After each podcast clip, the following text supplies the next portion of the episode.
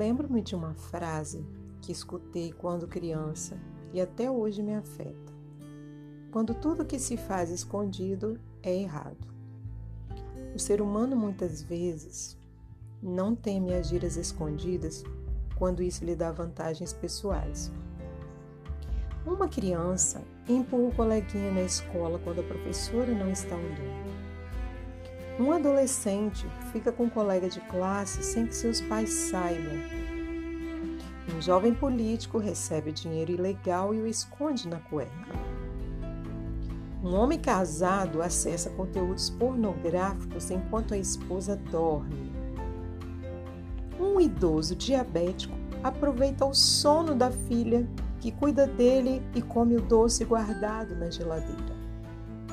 Por que agimos assim? Quando não desejamos que ninguém nos veja, com medo do flagra, é preciso questionar a licitude do ato. Qual seria sua reação se alguém aparecesse e visse o que você faz? Note o que o verso em destaque expressa. Não importa se você age à luz do dia ou sob as trevas da noite. Deus vê o que você faz. Mais que isso, Ele não só enxerga nossas ações, mas também as nossas motivações e intenções. É o que fica claro na leitura bíblica de hoje. Tudo coberto será revelado, e o que está escondido será conhecido. O que dizemos na escuridão ecoa na luz. O que cochichamos dentro de casa, para Deus, é como se o gritássemos no telhado.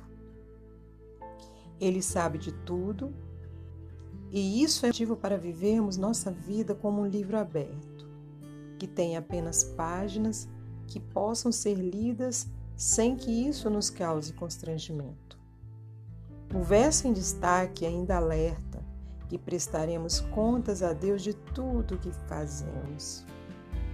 Isso é mais do que suficiente para não querer esconder nada dele, não é? Por isso, abra sua vida para Deus, não só por medo do castigo para aquilo que você insistir em esconder, mas principalmente por amor ao Senhor e por não querer entristecê-lo. O que tentamos esconder de Deus acaba se transformando em um fardo pesado demais. Livre-se dele. Como está escrito em Hebreus capítulo 4, verso 13. Nada em toda a criação está oculto aos olhos de Deus. Tudo está descoberto e exposto diante dos olhos daquele a quem havemos de prestar contas.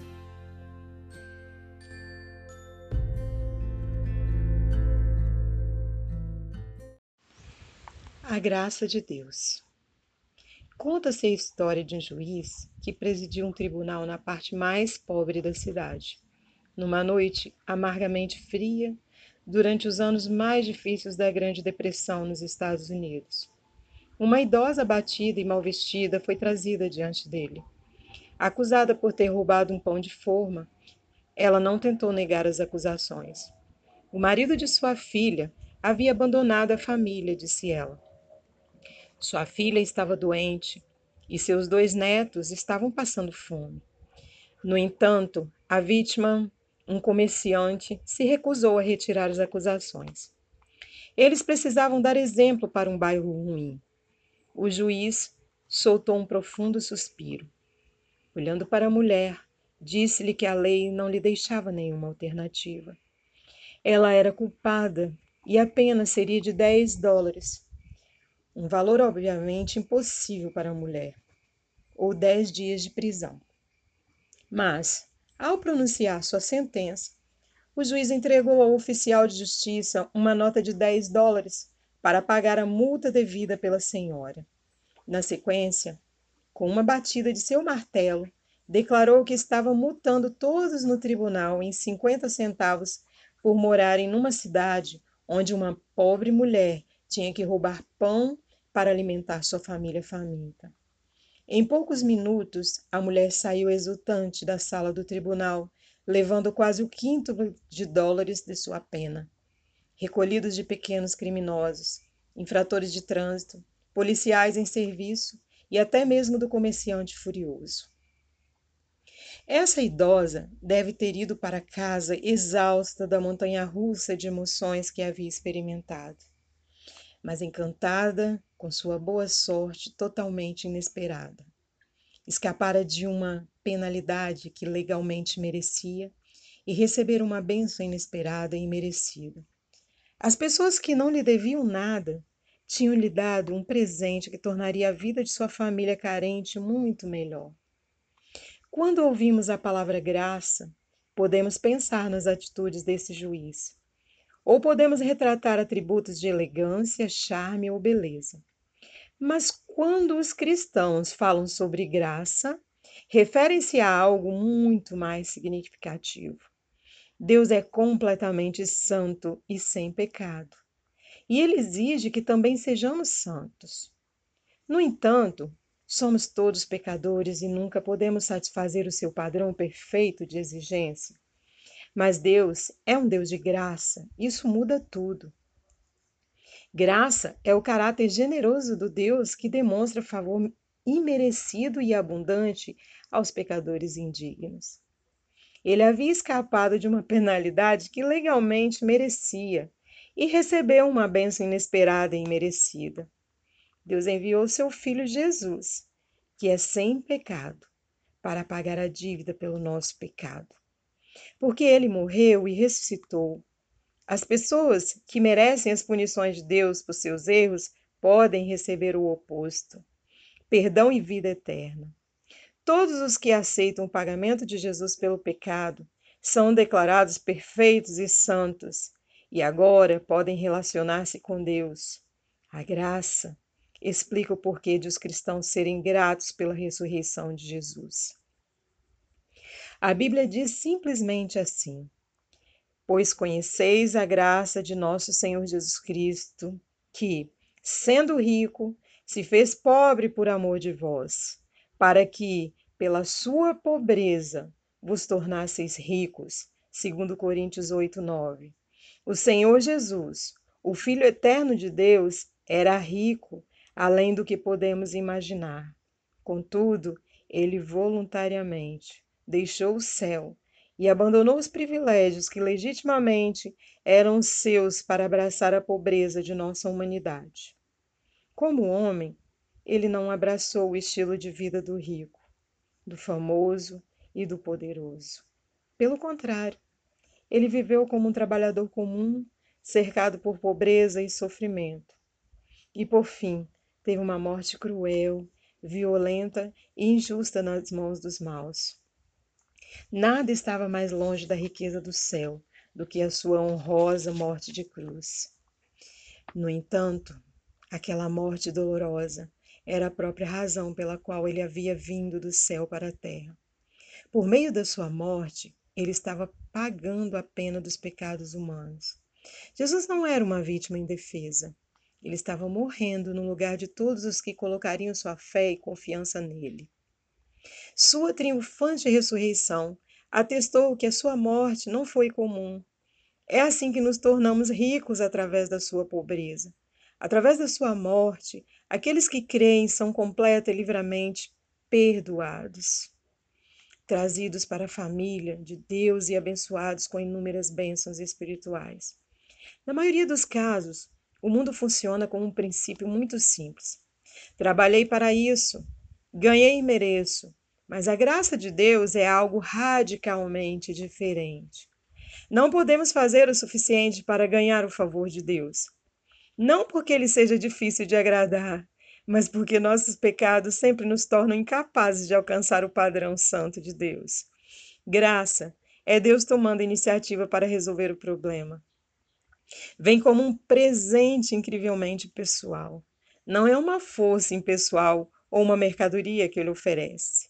Graça é Deus se dando por causa de quem ele é não por causa de quem somos e apesar do que fizemos. Ele não tem obrigação de nos tratar com graça, contudo, ele o faz. O que não podemos merecer ou ganhar, podemos receber, porque ele concede livre e completamente através de seu Filho, Jesus Cristo. Tenho amigos que foram receptores de transplantes de órgãos de doadores vivos que não conheciam anteriormente. Uma amiga recebeu um rim generosamente dado por uma pessoa com quem ela teve uma conversa casual enquanto passeava com seus cachorros. Como você agradece a uma pessoa que fez algo assim? Algo que transforma a vida para você, mas que é uma ameaça à vida para eles. Enquanto você precisa desesperadamente do rim e poderia nunca conseguir um, eles não têm nenhuma obrigação com relação a você. Acontece o mesmo com a graça de Deus. A única qualificação que trazemos é a humildade de reconhecer que não a merecemos. Graça é o oposto de karma. A graça significa não receber o castigo que realmente merecemos e, em vez disso, receber o contrário, a aprovação, a aceitação e o perdão de Deus. Eles são nossos através da morte do nosso Senhor Jesus em nosso lugar e em nosso favor. A graça de Deus vem como pagamento completo, não parcial. Ele faz tudo. Não temos nada para contribuir além de nossos próprios pecados.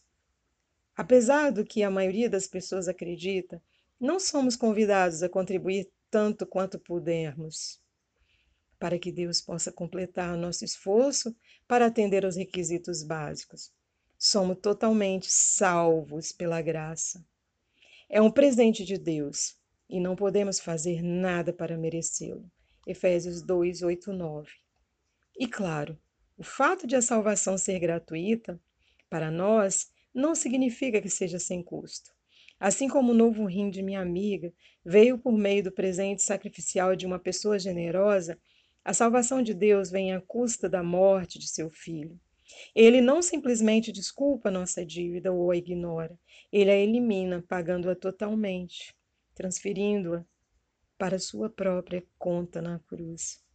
Quando a senhora idosa deixou a sala do juiz, sua dívida estava totalmente paga. Os tribunais não tinham mais alegações contra ela. E ela também foi para casa levando um pequeno tesouro imerecido e inesperado. Assim é com a graça de Deus. Em todos os pontos da nossa experiência de vida, encontramos a graça de Deus. É por isso que a Bíblia diz que ele é rico em bondade e graça, Efésios 1:7. A riqueza incomparáveis de sua graça são expressas em sua bondade para conosco em Cristo Jesus. Em todas as fases da vida, com todos os seus desafios e dificuldades, a promessa de Deus é que sua graça será suficiente e disponível. Segundo Coríntios 12, 9. Há vários anos foi realizada uma conferência para estudiosos no campo das religiões comparadas. Uma sessão foi dedicada à questão do que, se é que existe algo, era exclusivo sobre a fé cristã. Sugeriu-se uma série de respostas que foi rejeitada. Em um momento, o erudito cristão Lewis entrou na sala e perguntou a um colega o motivo de toda aquela comoção. Informado de que eles estavam discutindo o que tornava o cristianismo único entre as religiões do mundo, Lewis respondeu: Oh, isso é fácil. É graça. Um estranho silêncio se instalou na sala, e depois o grupo admitiu que Lewis estivesse certo.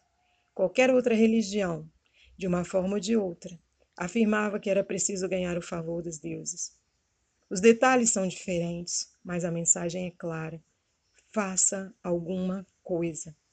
Mas o evangelho cristão é completamente diferente.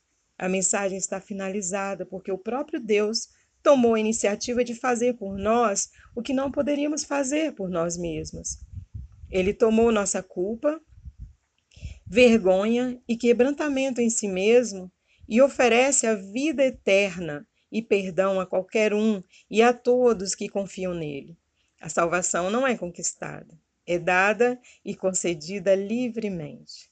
Assim é com a maravilhosa graça de Deus. Está sempre lá, qualquer que seja a nossa necessidade. Do começo ao fim, a vida cristã é sobre a maravilhosa graça do nosso Deus gracioso. Por essa razão, a Bíblia diz sobre Jesus, porque todos nós temos recebido de sua plenitude e graça sobre graça. João 1,16. Existe uma fonte inesgotável. Agradeça a Deus por seu presente, indescritível. 2 Coríntios 9,15.